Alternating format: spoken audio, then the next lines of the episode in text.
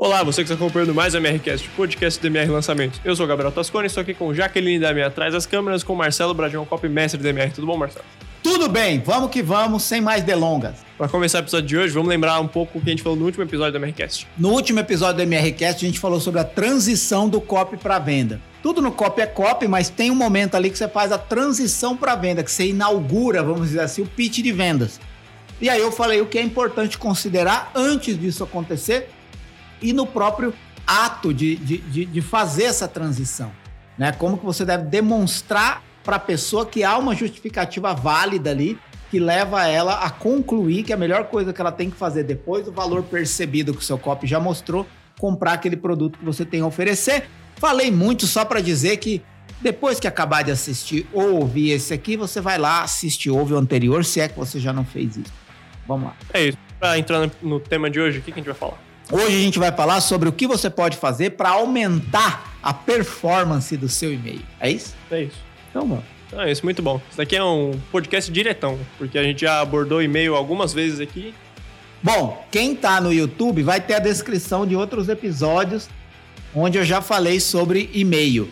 O Gabriel tá fazendo uma busca rápida aqui para ver se ele consegue encontrar. Ó, vamos, vamos, vamos lá. Tempo! 5, 4, 3, 2, 1. Você encontrou, Gabriel? É, 15. Episódio número 15, o Gabriel encontrou. Você acaba de ganhar uma garrafa vazia da Imersão Cop Experience. Gente, vamos lá. É, no episódio 15, a gente já falou amplamente sobre e-mail. Isso. Todas as partes e considerações necessárias na hora de se escrever um e-mail. Hoje a gente vai falar apenas como aumentar performance e clique. É isso? É isso. Já em... tivemos outro episódio que a gente falou dos assuntos de e-mail também. Tem também dos assuntos de e-mail, mas é, essa é uma missão para descrição do vídeo no YouTube. É isso. Vamos lá. Então vamos lá. Algumas coisas que você pode fazer para aumentar os cliques do seu e-mail, certo? Você que disse. Então é isso. É...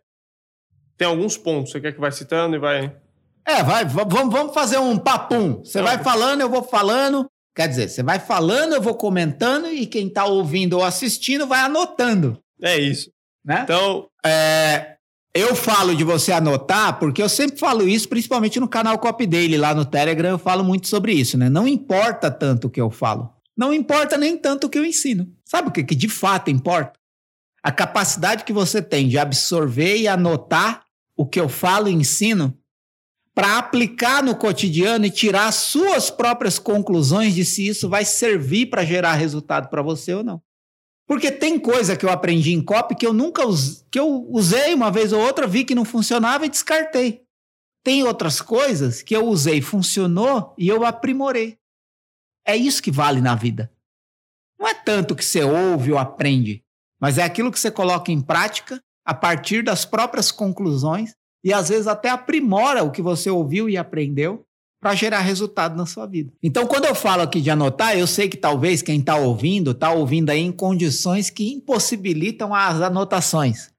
Mas de repente, se isso for interessante, pois você volta com mais calma e vai anotando ali algumas sacadas que podem servir para aplicação prática no seu dia a dia. Tudo deve servir para aplicação prática no seu dia a dia, mas algumas coisas mais. E talvez esse episódio de hoje, que é papum, é, é, toma lá da cá, você vai ter talvez alguns insights rápidos, e se você perder o time, você perde a sacada, e aí pode perder o resultado que poderia ser gerado se você tivesse prestado atenção no que eu vou falar a partir de agora.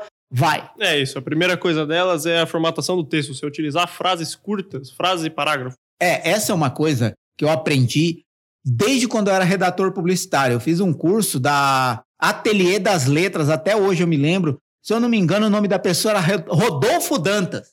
Ó, Rodolfo Dantas, não sei se um dia esse episódio vai chegar a você, mas eu lembro do curso de redação publicitária que eu fiz com ele, Rodolfo Dantas, do Ateliê das Letras. Não sei se existe ainda nem o curso. Ele eu sei que existe, acredito.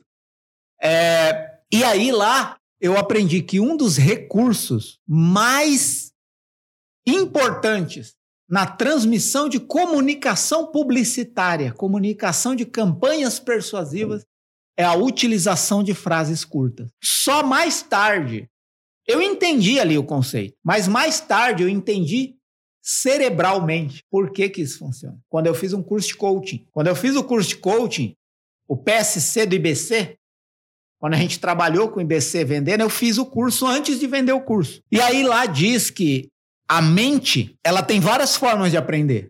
Existe a forma linear e a forma escalonada, em blocos, né? é como se você aprendesse, é como se o seu cérebro, você ativasse o seu cérebro no modo prateleira. Então você vai colocando os aprendizados em blocos. E aí, quando você bate o olho, você consegue acessar rapidamente aquilo. Ou você lê o livro e tenta memorizar o que você aprendeu. Então, você tem mais dificuldade de acessar na literalidade o que você aprendeu com aquilo. Então, isso tem aí uma questão cerebral e tal, não sei o quê.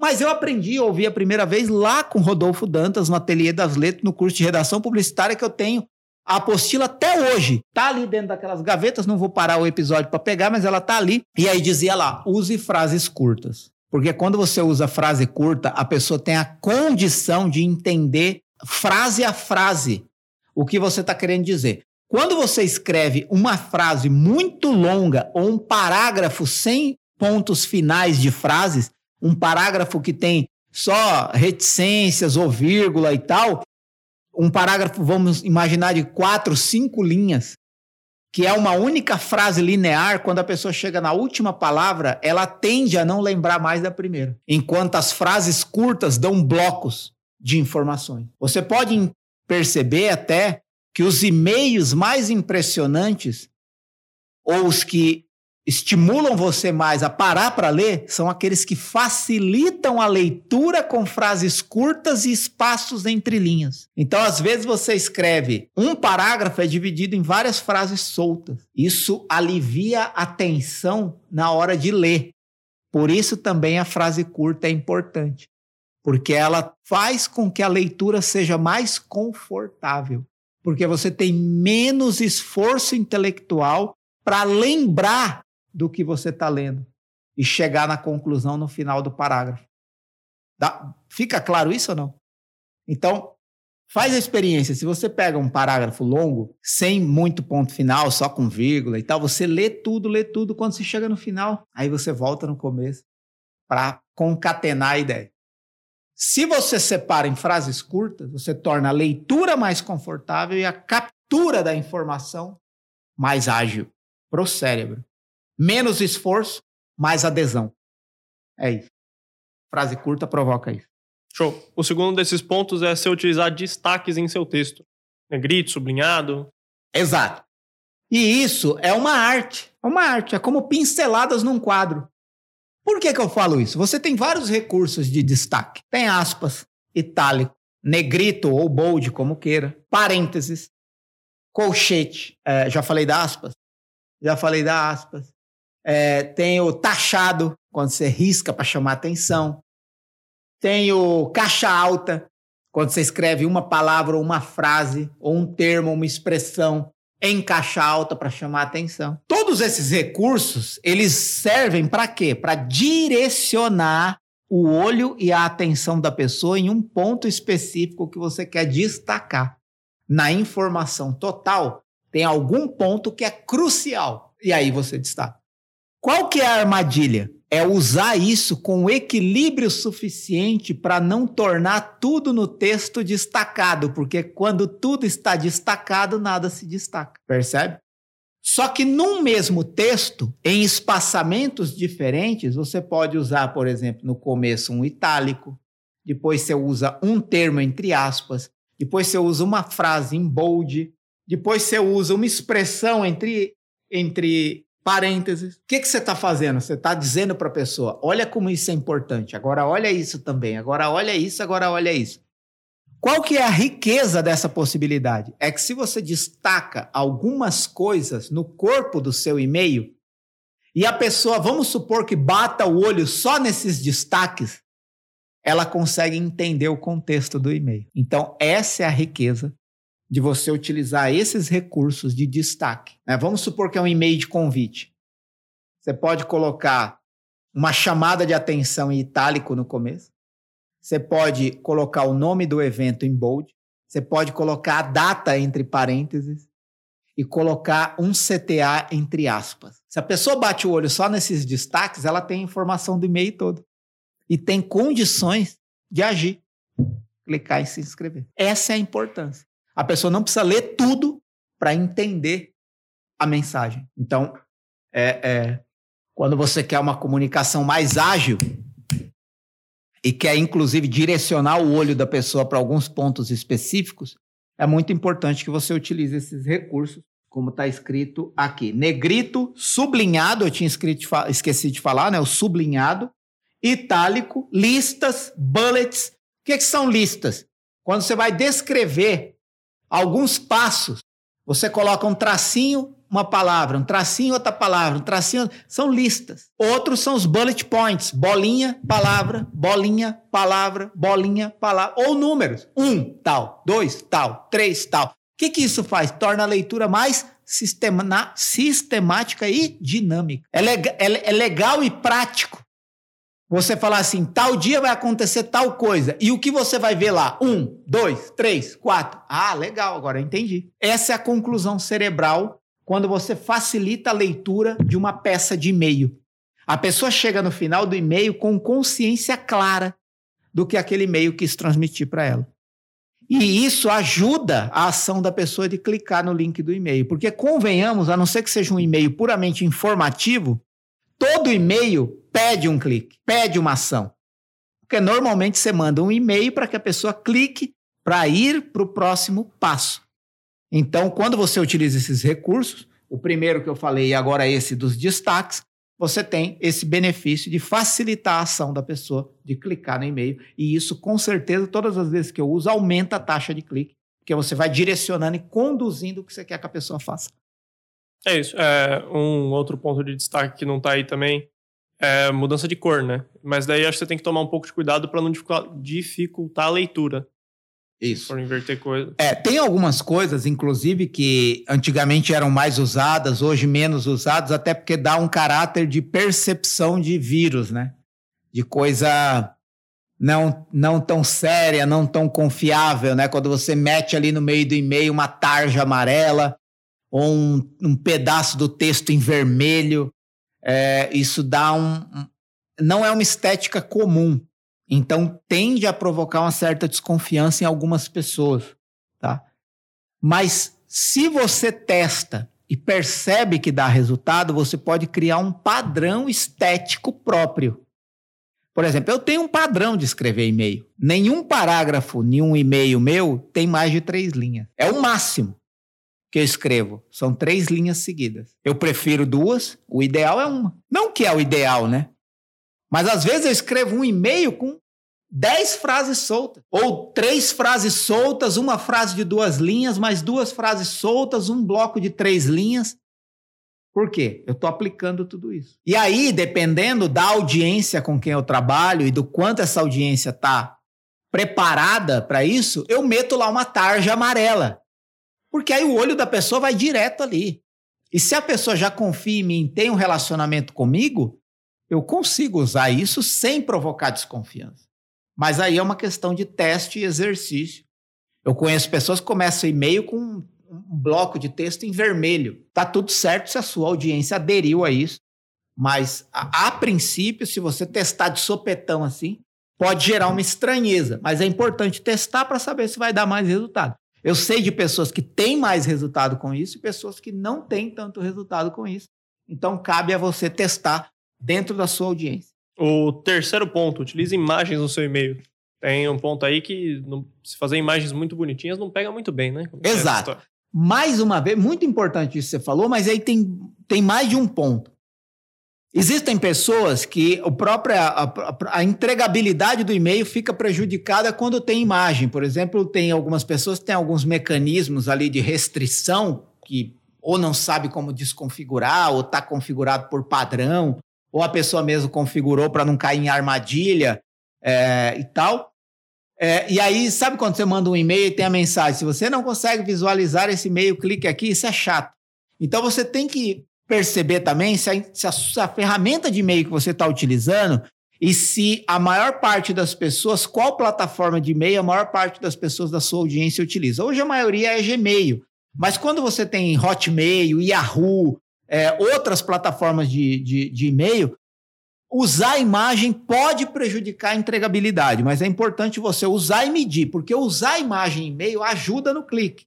Porque a imagem não precisa ir longe para repetir o ditado popular de que uma imagem fala mais do que mil palavras, e a imagem ela atrai, a imagem encanta, a imagem chama atenção, a imagem faz você parar. A imagem é ilustrativa por si só e ela estimula a ação da pessoa. Isso é psicológico. É mais gostoso ver uma imagem do que ler um texto. Isso é natural. Isso é natural. É, só que aí tem esse ponto que você falou.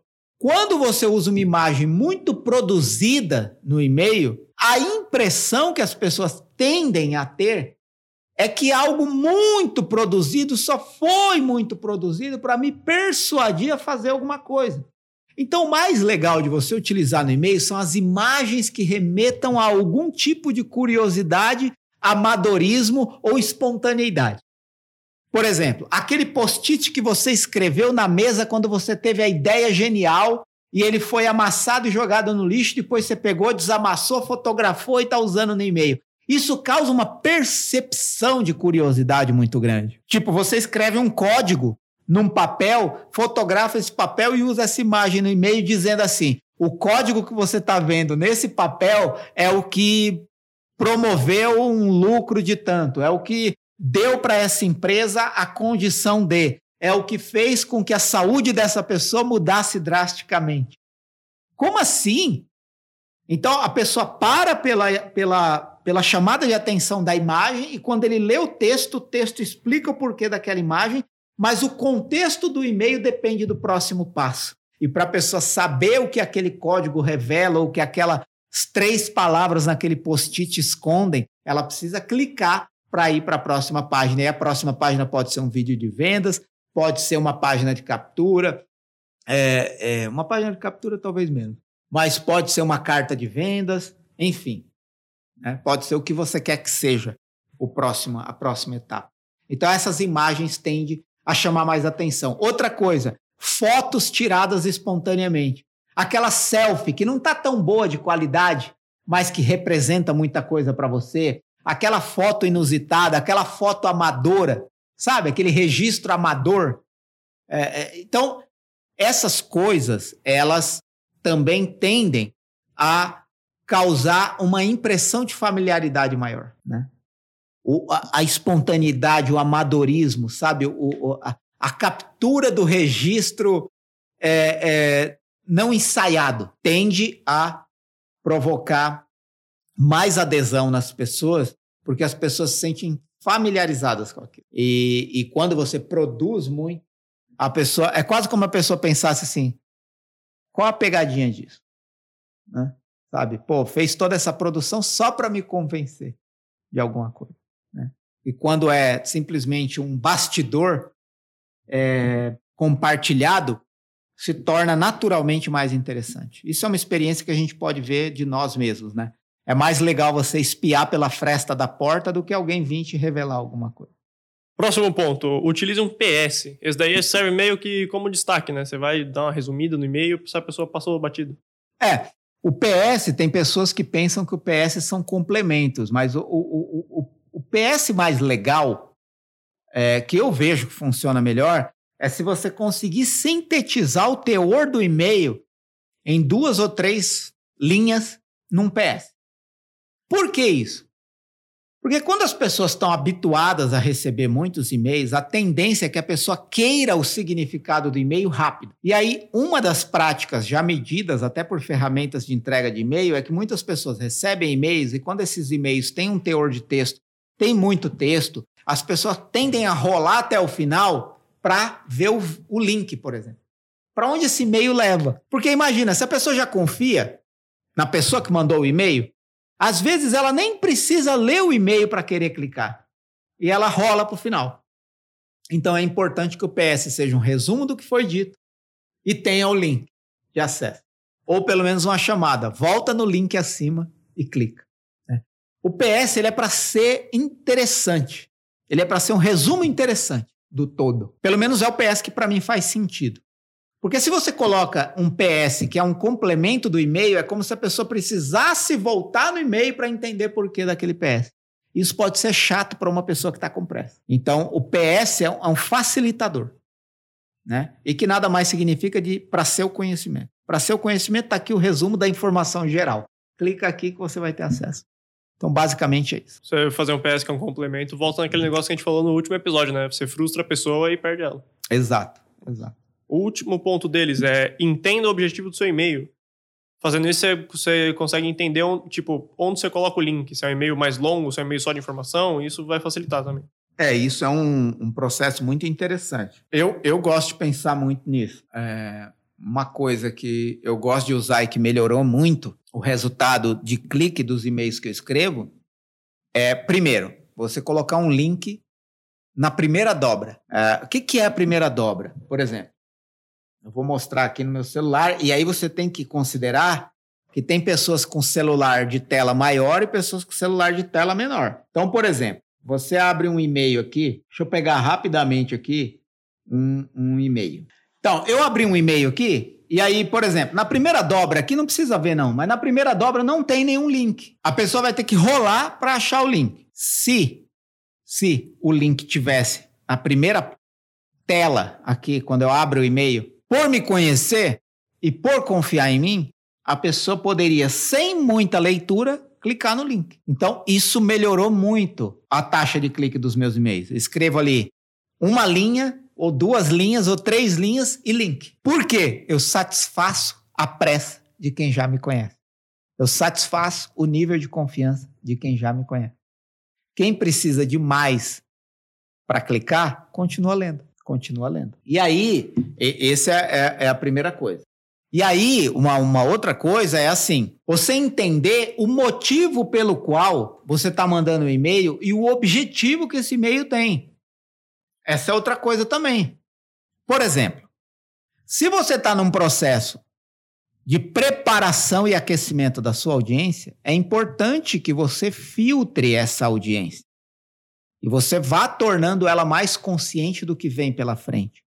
Então você não precisa de tanta pressa da pessoa clicar, você precisa que ela entenda o contexto do que vai acontecer.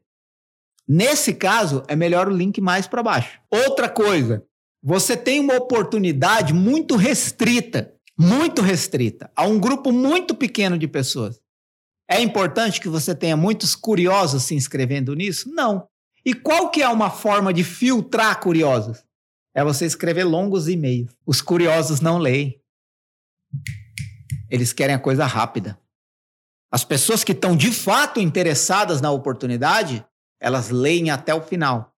E se uma pessoa lê um e-mail muito longo até o final, você concorda que ela está muito mais aquecida e preparada para clicar do que alguém que bateu o olho numa ou duas palavras procurando um link? É aí que você separa os curiosos dos verdadeiramente interessados. Quer ver outra coisa? Seu e-mail é um e-mail de conteúdo. Só que é um conteúdo que vai levar para um vídeo. Para que, que você vai escrever um e-mail longo explicando tudo que a pessoa vai ver no vídeo? Então você faz uma chamada como se fosse uma headline curiosa que a pessoa vai ter a resposta do todo assistindo o vídeo. Então, saber do objetivo para o qual você está disparando o e-mail ajuda na configuração do corpo do e-mail. E inclusive onde você vai pôr a imagem, o link, onde é mais interessante. Se é um e-mail de vendas, por exemplo, você veio persuadindo as pessoas em toda a campanha, agora você abriu o carrinho. Não adianta mais ficar contando história. É clica aqui, olha o que eu tenho para você. Porque toda a preparação tinha que ser feita antes. Se ela não for feita, não adianta querer fazer agora. Então percebe como que o motivo pelo qual você vai disparar o e-mail ajuda na configuração da estrutura do corpo do e-mail que o e-mail vai ter. Faz sentido ou não? Então, isso que é importante. Quer ver outra coisa? Até mesmo te ajuda a saber qual estímulo psicológico você deve usar. Então, por exemplo, se você quer usar aquele e-mail para transmitir a ideia de autoridade do especialista, né? se você quer vamos dizer assim, que é um público frio que ainda não conhece muita coisa sobre o especialista. Então você pode escrever um e-mail de autoridade. É importante que um e-mail de autoridade seja interferido por um link? Não. Então você constrói todo o e-mail contando a trajetória do especialista para comprovar a autoridade dele. É um e-mail de prova. Então você vai escrever o e-mail para mostrar provas, qual é o momento, sabe? É, e, e, assim você pode ir para, por exemplo, é um e-mail de escassez. Está acabando. Então isso já começa lá no assunto. Está acabando. E aí, mano, tá acabando e você tá enrolando. Tá acabando. Então é argumento pá, argumento pá, argumento pá. Então um e-mail desse tem três, quatro, cinco links para deixar claro que a pessoa tem que clicar logo. Então isso cai para escassez, para urgência. Agora você quer escrever um e-mail de curiosidade para, sabe, estimular mesmo a atenção na pessoa para ela se interessar pelo que vem em seguida. Mano, eu um dos melhores e-mails que eu escrevi. O e-mail começa com uma imagem. É uma frase curiosa e uma imagem. E aí depois vem toda uma relação daquela imagem, daquele cara equilibrista com o copy. Curiosidade pura. O que, que um equilibrista tem a ver com copy? E o que, que o seu fracasso, o que, que um possível fracasso de copy tem a ver com o erro de um equilibrista? E aí a pessoa se interessa. E aí ela clica para saber o que mais vem a seguir. Então, eu acho que ter muito claro para que, que você está usando esse e-mail. É uma informação? É um convite? É um alerta de oportunidade? Você quer demonstrar autoridade, curiosidade, prova? Então, isso já ajuda você a saber se você quer direcionar a pessoa mais para clicar mais rápido para ir para o próximo passo ou se você quer né, estimular a pessoa a entender melhor o que de fato você quer transmitir naquilo ali. Isso, isso ajuda muito. É isso. Tem mais alguma coisa que você quer adicionar? Tem uma última coisa que eu quero adicionar que tem a ver com aumentar clique e performance de e-mail, que é a própria estrutura DIC, né? Que eu já falei várias vezes da, da DIC. O que, que é a DIC, né? É, a, o D é de disruptivo, né? DIC, D-I-C. O D é de disruptivo, o I de interessante e o C de comando. Comando no sentido de CTA, né? Call to action, que seria o C de call, né? De chamada, chamada para ação. Call to action. Eu falo comando porque é a hora que você dá o comando para a pessoa agir. Agir. Então vamos lá. O que é o DIC? Só que aí, por exemplo, você viu que todo esse episódio eu falei do corpo do e-mail. Então eu estou me concentrando em como escrever um e-mail bom o suficiente para a pessoa querer clicar querer clicar. Mas não dá para desconsiderar, assim como eu já falei do e-mail em relação ao copy, é você esquecer que para a pessoa ler o diabo do e-mail bom que você escreve, ela precisa querer abrir o e-mail. E aí tudo começa no assunto, né? Então, por exemplo, falando do DIC, tanto correlacionado ao corpo do e-mail quanto à inclusão do assunto do e-mail, você tem que entender que o D de disruptivo começa no assunto. Né? O assunto é o que vai dar condição da pessoa abrir a peça de e-mail que você gastou tanto tempo, energia e inteligência para escrever. Então, se o assunto for ruim, sequer a pessoa vai ver a sua peça de e-mail. Ponto. É, então, nesse D de disruptivo está incluso o assunto do e-mail e as primeiras linhas que causam uma curiosidade, uma disrupção. Caraca, nunca vi ninguém falando disso desse jeito. Mais ou menos isso, por aí. Quanto mais você exercitar fazer isso, melhor vai ser. Né? É, é, por exemplo, esses dias eu, eu, eu, achei muito curioso como, é, como foi disruptivo. Para algumas pessoas que já viram isso centenas de vezes, não, não, mas para mim, eu fui numa sorveteria e a pessoa pedia o sorvete na casquinha e aí o cara preparava o sorvete todo bonito e tal, não sei o quê. E depois ele pegava um prato e o sorvete ponta cabeça no prato. Grudava o sorvete ponta cabeça no prato. É disruptivo. Pra que que fez tudo isso aí bonitinho desse jeito? Pra depois mostrar pra pessoa e pá. É disruptivo, chamou minha atenção. A ponto de eu querer experimentar. Diferença? Nenhuma. É estética. Mas me chamou a atenção e me levou ao segundo ponto da estrutura DIC. Interessante. O que é disruptivo precisa também ser interessante. Porque uma, uma, uma, uma coisa negativa também pode ser disruptiva, mas deixa de ser interessante. Faz sentido ou não? Uma coisa negativa, até uma coisa inútil pode ser interessante. Ex pode ser disruptiva. Isso, disruptiva, perdão. É, entendeu? Então, por exemplo, é, um erro cometido, um acidente, uma agressão, é disruptivo, porque normalmente você não está esperando, mas não é interessante. Então é importante você conectar o disruptivo a como fazer com que essa disrupção curiosa leve a pessoa ao interesse. E aí, na decodificação, na explicação daquela disrupção, você consegue ser interessante o suficiente para a pessoa querer saber o que mais vem em seguida. Aí chega a hora de dar o comando. Quer saber mais sobre isso? Toca aqui. Essa é uma estrutura funcional para criar anúncio, para escrever e-mail, para fazer página de captura. Disrupção, interesse, comando. Pensa nessas três partes. Você vai escrever anúncios melhores, e-mails melhores, páginas de captura melhores. É, copy curto, né? É, é o copy curto. Então, é assim que eu gostaria de terminar essa parte. Se você fizer isso, você vai aumentar a performance dos seus e-mails. E não precisa ser nada muito elaborado. Você consegue ser disruptivo, interessante dar o comando em questão de algumas linhas. Cinco linhas são suficientes para você ser disruptivo, interessante e dar um comando para ação. Então, com isso, acho que a gente encerra esse episódio de hoje. Também acho. Foi um episódio direto e reto mas objetivo suficiente para você extrair algumas sacadas e começar a aplicar hoje mesmo nos seus negócios ou na sua carreira. É isso. Então, algum recado final, Marcelo, consideração? O recado final é que se você está no YouTube, não que eu esteja desprezando quem não está no YouTube, se você está ouvindo esse episódio pelo Spotify ou qualquer outra plataforma de reprodução de podcast, é, eu te admiro muito compartilhe com outras pessoas, transmita esse conhecimento para outras pessoas. Estou até olhando aqui para o celular, não sei porquê, mas eu tenho o hábito de fazer isso. Quando eu falo com quem está ouvindo, eu olho para o celular, que é a segunda câmera. Que só está vendo eu. Exato. Dito isso, agora eu me volto para quem está no YouTube.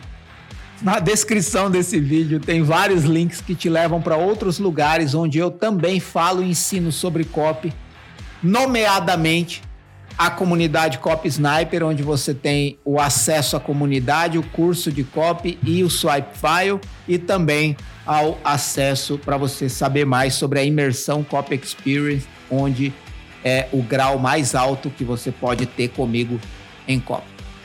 Muito bom. Então, se tiver no YouTube, links na descrição. Se você tiver no Spotify ou outra plataforma de reprodução de áudio, ou você vem aqui pro vídeo, ou você vai no Instagram do Marcelo, arroba Marcelo Brajão, que tem os mesmos links.